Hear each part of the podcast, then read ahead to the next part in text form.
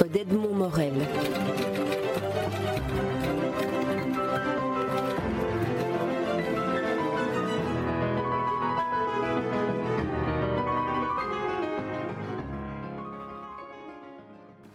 Jacques de Decker, vous êtes l'adaptateur d'une nouvelle version de La Cerisée de Tchékov qui se joue au Théâtre des Martyrs. C'est une nouvelle euh, adaptation mise en scène et jouée par la compagnie du Théâtre en Liberté. Alors je sais que vous, vous, vous tenez à insister sur la, la, dimension particulière que donne à une pièce le fait d'être jouée par une compagnie. C'est quoi une compagnie? Une compagnie, c'est un collectif d'acteurs. C'est comme un orchestre en fait. Et lorsqu'on compare les deux, personne ne va imaginer qu'il y ait quelque chose de bénéfique à ce que les membres d'un orchestre changent beaucoup, ou qu'à chaque concert, on, change la distribution, si on peut dire. Or, c'est en train de devenir normal dans le milieu théâtral, de, croire qu'on fait euh, un rassemblement d'artistes pour un projet précis. Et on perd de vue que euh, le théâtre, au fil des siècles, a été fait par des compagnies, donc par des groupements d'artistes qui se sont cooptés et qui ont travaillé ensemble sur la durée. Et c'est très facile à prouver, puisqu'il suffit d'imaginer les plus grands euh, hommes de théâtre euh, de l'histoire, et j'en citerai deux pour commencer, qui sont Shakespeare et, et Molière, tous les deux étaient soit chef de troupe, comme l'était Molière, soit, euh, disons, attaché à, une troupe, ou à plusieurs troupes, parce qu'on sait qu'à l'époque de Shakespeare, euh, on se l'arrachait, mais il est quand même resté plus fidèle à une de ses troupes euh, de l'autre rive de la Tamise. Donc, la, facilité qu'apporte la distribution régulière des acteurs familiers les uns avec les autres, c'est que ça crée un esprit collectif, ça crée comme une entité créatrice qui est à multiples têtes, mais qui fonctionne ensemble et qui est entraînée à travailler ensemble. Euh, une pièce de théâtre, croire que l'on peut la, mettre en scène avec des, participants grappillés ici ou là, euh, est, aussi absurde que d'imaginer que, par exemple, l'interprète d'un poème pourrait être euh, multiple. Donc si vous, si vous interprétez un poème, eh bien, il faut un lecteur pour ce poème. Si vous interprétez une pièce qui suppose plusieurs voix, il faut un tout. Et le tout est composé d'être individuel, mais qui, le temps de d'exercer leur métier, comme dans une équipe de sport ou dans un laboratoire, travaillent ensemble et, et s'effacent individuellement en partie au profit du projet collectif. Et d'ailleurs, moi, comme j'ai beaucoup travaillé avec la, compagnie, je me considère comme un, un, membre de la compagnie, mais affecté à cette fonction-là, comme d'autres ont d'autres fonctions. Dans quelle mesure est-ce que le fait de bien connaître la compagnie et donc de bien connaître chacun des comédiens, de savoir à quel comédien va être attribué tel ou tel rôle, dans quelle mesure est-ce que, est que cela vous, vous aide pour, pour avoir cette écriture en tant qu'auteur de théâtre ou adaptateur ici, une écriture aussi adaptée à, à, la, à la voix et à la personnalité des comédiens?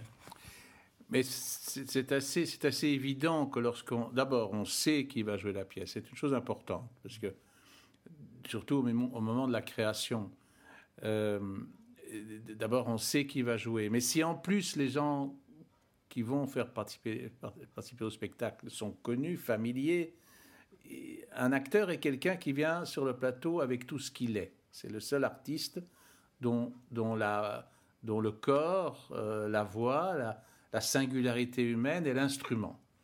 Donc un, un, homme ne peut pas être une femme, un enfant ne peut pas être un vieillard, un, un fort déal ne peut pas être un gringalet. Enfin, l'artiste arrive avec ce qu'il a de particulier en tant qu'humain et il le met au profit de l'œuvre. Mais l'avantage, c'est que si on le connaît, on sait à peu près se l'imaginer. Donc, lorsqu'on lui fait dire des choses, parce que ça aussi c'est quand même une règle élémentaire, c'est qu'on parle en fonction de ce que l'on est. Donc, il faut, sachant qu'un tel va interpréter tel personnage, mais tout, en étant lui, on sait qu'il y a des choses qu'on ne pourra pas lui demander, ou d'autres qu'il fera excellemment.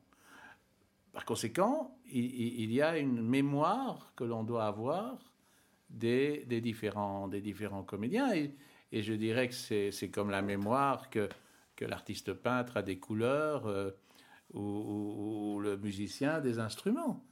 Mais ce sont des instruments humains. Et avec tout ce que ça a de, de, frémissant, de vibrant, de, de, vrai, enfin de tout ce que l'on veut, de, profondément euh, existant. on, reviendra à l'interprétation, à la mise en scène euh, très très belle de Daniel Skaez de La Cerisier, mais j'aimerais qu'on revienne un peu et au texte de La Cerisée et Anton Tchekhov. Alors le texte de La Cerisée, on sait, c'est la dernière pièce qu'il a écrite.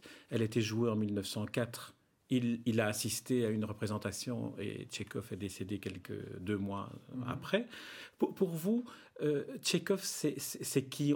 J'ai le sentiment qu'il vous est proche, euh, d'une part par sa manière d'écrire, euh, notamment des nouvelles et du théâtre. Vous êtes aussi romancier, mais vous êtes aussi nouvelliste et auteur, adaptateur de théâtre.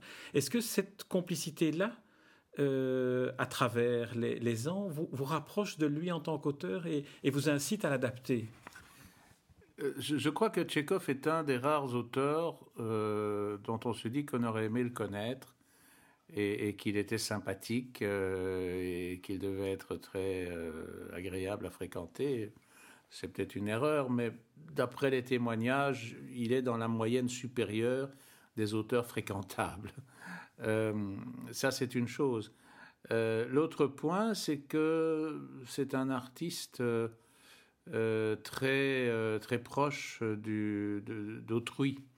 Euh, c'est pas un artiste euh, isolé, égocentrique, imaginant qu'il a une vision du monde à lui et qu'il va l'imposer aux autres. C'est plus une, plus une caisse de résonance qui, qui, observe, qui s'intéresse aux autres, qui aime leur renvoyer leur image sans être euh, euh, ni trop tragique, ni trop, ni trop comique, va vraiment entre les deux, comme la vie l'est, en fait. On pourrait résumer en disant Tchekhov, c'est la vie. Euh, et à quoi s'ajoutait le fait qu'il était aussi médecin, et qu'il ne faut jamais l'oublier. Donc il était très proche de la douleur, de la souffrance. Euh, et, que son geste de médecin, qui est un geste d'écoute de la plainte et puis de la tentative d'y remédier, euh, déborde, je trouve, dans, son écriture. Il y a quelque chose de thérapeutique chez, chez, Tchekhov. D'abord par, son humeur, parce que son, humeur est relativement, disons, tonique, parce qu'il est, courageux devant la détresse, enfin, il l'affronte. Et puis, euh, il est réconfortant. C'est-à-dire, il répond à une question qui, pour moi, est une question fondamentale de, l'art en général, de la littérature en particulier. Euh, c'est que cette question magnifique euh, qu'Ariane Lefort a placée en titre d'un de ses livres, c'est-à-dire Comment font les autres, eh bien, lui, il y répond tout le temps. Et ça, dans ce sens, je crois qu'il n'y a personne qui est allé aussi loin que lui. Il n'est pas du tout encombrant, Tchekhov. C'est-à-dire, si on lit euh, même Tennessee Williams, qui lui doit beaucoup de choses, on sent bien que Tennessee Williams avait ses propres, euh, ses propres hantises, ses propres névroses, sa propre problématique, et qui, oui, qui encombre un peu cette restitution de, la société et de, et de, son prochain. Chez Tchekhov, pas du tout. Enfin, il, est, il attache autant d'importance à l'autre qu'à lui-même. il, a, il a quelque chose d'évangélique au sens euh, aime, ton prochain comme toi-même. Ça s'applique totalement à Tchékov. C'est vrai qu'il est très, de par peut-être ça, ça, l'exercice de la, de la médecine, mais aussi l'exercice d'une médecine très sociale. Il, prônait euh, l'incitation à, développer la culture pour chacun, le développement personnel plutôt que les révoltes euh, collectives. Il a toujours été très proche de l'humain et dans son théâtre et dans ses nouvelles, il s'approche très près de, de la vie vraie. C'est un peu comme certaines de vos pièces de théâtre à vous, euh, auteurs, c'est raconter des, des, scènes de la vie presque quotidienne, mais qui, qui deviennent universelles finalement par les enjeux qu'elles mettent en, œuvre. Peut-être, mais ce qu'il y a de sûr, c'est que euh, Tchekhov, tout de suite, m'est apparu comme un modèle et, son, ses héritiers, parce qu'il en a, en a pas mal, notamment dans le théâtre anglais. Euh, je pense à un auteur comme Terence Rattigan, par exemple, qui est assez oublié aujourd'hui et qui est très tchécovien, et qu'on remonte maintenant à Londres, parce qu'on revient à ça. Euh, c'est un théâtre spéculaire, en fait, qui, renvoie au spectateur sa propre image, dans un grand souci de, fidélité à, l'humain, encore une fois, toujours. Euh, mais ça, c'est un aspect de a, il y, a, un autre aspect, moi, qui me fascine et qui, au fond, ne me regarde pas parce que la pièce est faite et il faut la respecter dans la manière dont elle est faite. C'est son côté horloger. C'est-à-dire que ces pièces sont admirablement construites et on ne voit pas les coutures. Donc on n'a pas, comme dans la pièce classique, euh, un plan imposé ou apparemment euh, préexistant. Ici, on ne voit rien de l'ordre de de, cette espèce de préméditation. On ne voit rien. Or, c'est extraordinairement habilement fait. D'abord, il y a un aveu, c'est que les quatre grandes pièces de la fin sont des pièces en quatre actes. J'ai toujours dit, les grandes pièces Tchekhov, c'est des c'est des moteurs à quatre temps. Et euh, la, valeur de chacun des actes est, est, très, très déterminée, en fait. Et n'est pas aussi simple que de dire c'est exposition, développement, conclusion. C'est plus fin que ça. Parce que euh, il, tresse, en fait, il noue toute une série de fils à la fois. Et chaque euh, personnage est un fil qui, comme dans la vie réelle, croise d'autres fils. Et parfois se noue, parfois, parfois s'oppose, euh, parfois s'étire, etc. Et, donc c'est un travail un peu de, de tapisserie et qu'il brode comme ça dans ses pièces à souffle long, parce qu'il a beaucoup de pièces courtes. D'ailleurs, il est venu au souffle long au bout d'un certain temps, et on voit bien qu'il y a des pièces d'avant les chefs-d'œuvre, comme Platonov, etc., où il cherche encore un peu comment faire. Et ce qu'il est obligé de faire à ce moment-là, c'est de s'émanciper du plan dramatique convenu pour essayer de l'immerger jusqu'à ce qu'il ne soit plus visible dans, une masse dramatique compacte qui ne fait plus appel à ce moment-là d'abord qu'à la sensibilité du spectateur, plutôt qu'à son sens analytique. Parce qu'on ne peut pas analyser sur le coup. On analyse par la suite. Et surtout, on analyse quand on est devant, devant le, matériau. Et ça, c'est quelque chose qui regarde énormément le metteur en scène. Par exemple, euh, Scaez, euh, quand il travaille là-dessus, il travaille énormément avec les comédiens par tout petit groupe. C'est-à-dire que c'est comme une fresque. Alors il prélève un morceau du tableau et là-dedans il fait travailler d'abord deux comédiens, puis trois comédiens. Et on assemble. C'est comme on fait jouer les cuivres et puis les cordes et puis les percussions. Enfin, tout, ça, ça, demande vraiment beaucoup de beaucoup d'habileté. Alors, avant, avant d'aborder le, spectacle proprement dit et la mise en scène, j'aimerais encore quelques, quelques mots, vous proposer quelques, quelques pistes sur le travail d'écriture. Euh, vous ne parlez pas le russe, vous avez adapté à partir d'une adaptation en anglais, votre nouvelle adaptation. Alors, comment, comment se passe le processus qui conduit à une langue qui, parfois, dans la musique, notamment des séquences les plus mélancoliques, a un peu une, une, résonance de, de la langue russe originale en français? Mais ça, je le crois vraiment à, mon principal collaborateur, et je dirais même que c'est plutôt moi qui suis son collaborateur. Je trouve qu'il faudrait, pour bien faire, dire que c'est adapté de, de Tchekhov et de, et de Michael Frayn. D'ailleurs... Euh, qui est Michael Frayn pour... Donc Michael Frayn est un, est un auteur anglais très connu, même à succès, et qui est une personne que j'ai eu le plaisir de rencontrer, euh, et qui est, qui est un auteur... Euh, vraiment paradoxal parce que il a écrit des pièces un peu tout venant. Euh, moi, j'avais rencontré parce que la même saison, c'est-à-dire amusant, la même saison au Théâtre National, qui était la toute dernière saison de Jacques Haussmann en 85, il m'avait demandé d'adapter deux pièces de Michael Frayn.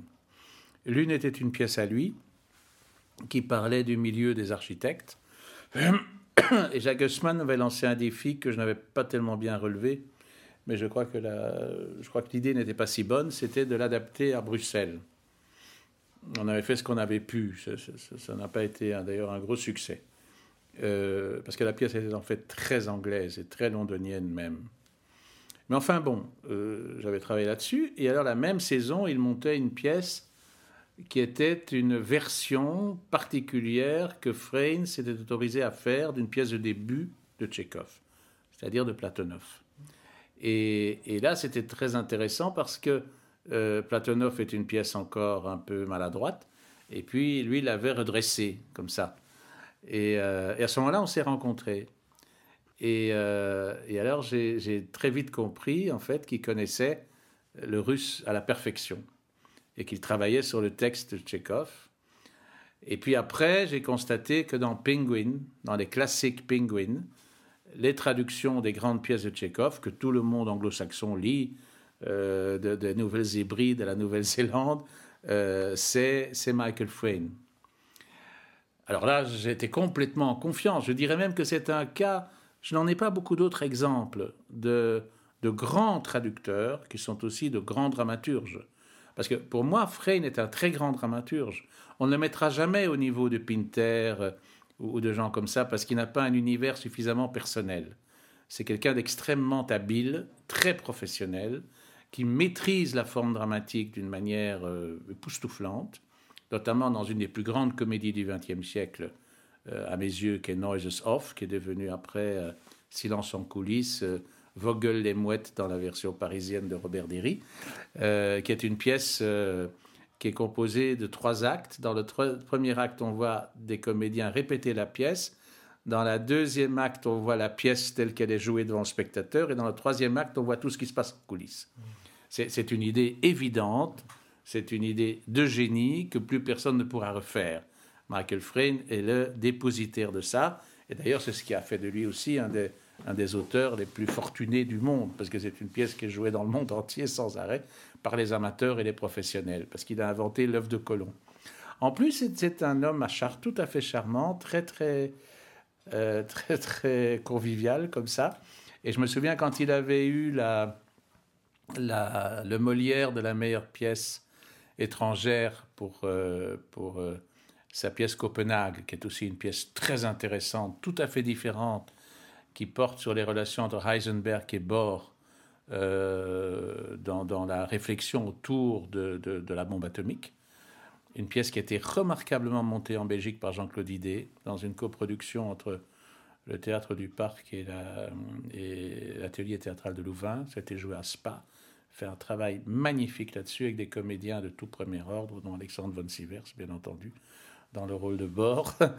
Et alors, à l'époque, je lui avais téléphoné parce qu'il était à Paris pour recevoir ce prix et, je me suis aperçu que euh, on, renouait le dialogue très facilement. Enfin, si l'occasion s'en présentait, je pense qu'on se verrait euh, assez volontiers. C'est aussi un bon romancier. Et euh, voilà, donc j'ai ce matériel-là. Donc en fait, mon corps à corps, c'est avec Frayne, c'est pas avec avec Tchekhov. Mais ce que je voulais dire, c'est qu'au moment où j'avais fait ces deux adaptations pour Théâtre National, ça m'a dérangé un peu de les signer toutes les deux. Alors j'avais pris un pseudonyme pour la version de la pièce euh, inspirée de Tchekhov et j'avais choisi Tony Brems.